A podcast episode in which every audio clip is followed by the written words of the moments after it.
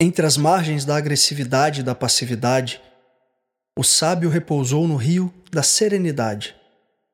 Ali, ele acolhe, mas não se ofende. Sente, mas não se ressente. Está em paz a observar todas as manifestações da vida, sem se identificar com nenhuma delas. Não eleva sua voz para afirmar o que é certo ou errado não despende energia com comentários mesquinhos.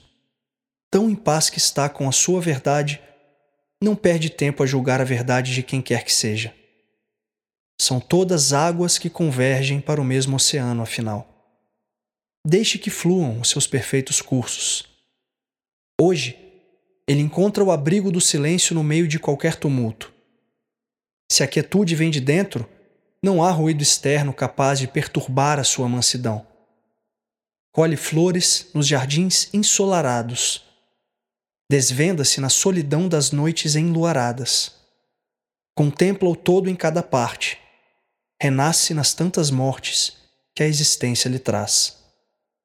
Aprimora-se nos tropeços, faz dos finais um recomeço, simplesmente entregue à sagrada sina de ser aprendiz. Tudo é sorte, tudo é sortilégio Esforça-se para conhecer, mas se esvazia para saber. O vazio é cálice de infinitas possibilidades. Depois de muito esperar, decidiu não depender das circunstâncias externas para realizar suas mudanças mais profundas. Empreende a sua libertação desde dentro, pois não há outro caminho. Os desejos o circundam, mas não mais o aprisionam pés firmes na terra, olhos voltados ao alto. Em cada rosto encontra um mestre. Bebe da fonte cristalina da humildade e se curva aos pés do desconhecido. Acolhe os convites das dores para cumprir a sua vocação de transcendê-las. E queda após queda, ascende. Segue sem pressa, sem que ninguém o siga Sugere, não afirma. Avança pelas regiões desérticas das ilusões e pelos mananciais da divindade. Atravessa as pontes do eu mortal rumo à imortalidade.